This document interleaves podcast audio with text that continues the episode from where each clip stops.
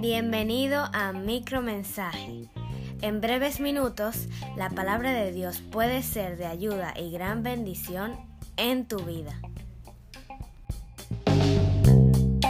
En esta oportunidad nuestro tema es ¿Existe el infierno? Lamentablemente para muchos la respuesta a esta pregunta es sí. Digo lamentable porque una persona con pleno conocimiento de esta triste realidad, lo más lógico y prudente es que trate de evitar por todos los medios posibles llegar allí. ¿Qué es el infierno? El infierno es un lugar para castigo por tiempo sin fin, solo para aquellos que en su vida rechazaron a Dios. Desde tiempos muy antiguos Dios hizo referencia a este lugar en lo que se conoce como el Cántico de Moisés de Deuteronomio capítulo 32 versículo 22. El Señor dijo, porque fuego se ha encendido en mi ira, que quema hasta las profundidades del Seol. El Seol era lo que los hebreos llamaban el mundo de los muertos. En el Antiguo Testamento se usan varias expresiones para referirse al lugar donde van los muertos. Por ejemplo, en Salmo 88.12 se le dice tierra del olvido.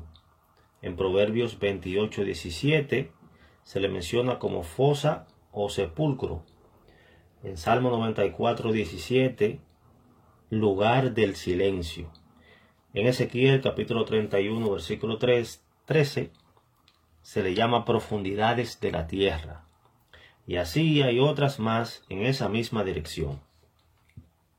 Además de Seol, también se usa la palabra Abadón, que significa lugar de destrucción o perdición. Salmo 88.11 define el Abadón como un lugar en el que no se predicará el amor de Dios. En el Nuevo Testamento, Abadón solo aparece una vez y es en Apocalipsis 9:11 y se le asocia con un lugar lleno de demonios. El Señor Jesucristo utilizó muchas veces la palabra Geena para indicar el infierno.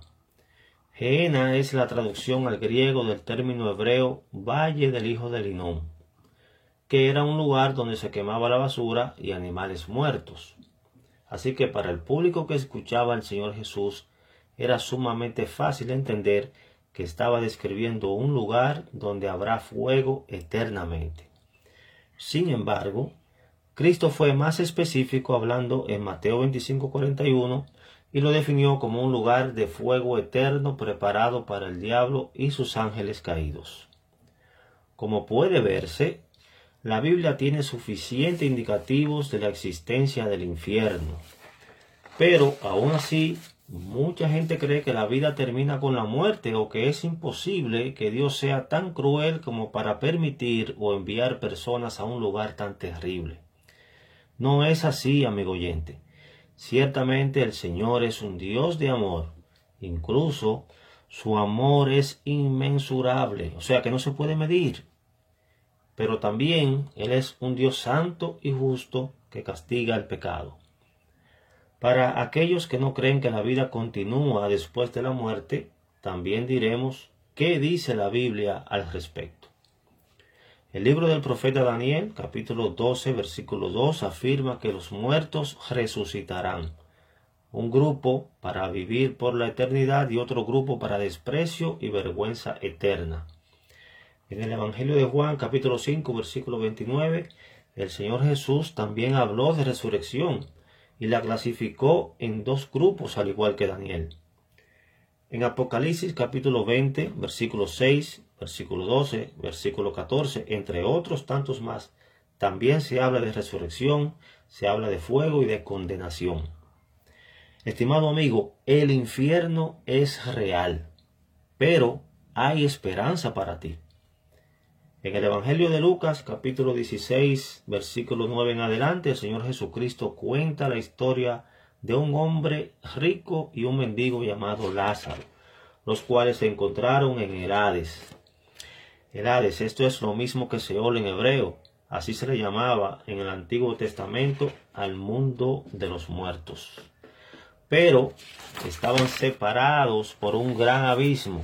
Por un lado el rico estaba en tormentos y Lázaro del otro lado en el seno de Abraham, es decir, en un lugar de paz y gozo. El Hades no es en sí el infierno porque este lugar entregará sus muertos antes de ser lanzado junto con la muerte al lago de fuego, como lo dice Apocalipsis capítulo 20.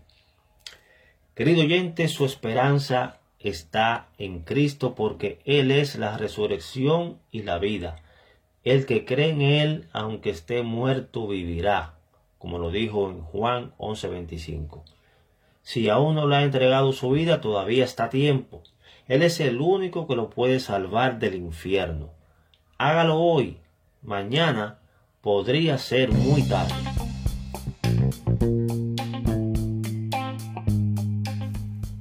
Si necesitas saber más acerca de esto o ayuda espiritual, escríbanos al correo electrónico micromensaje.hotmail.com y con la ayuda de Dios le contestaremos.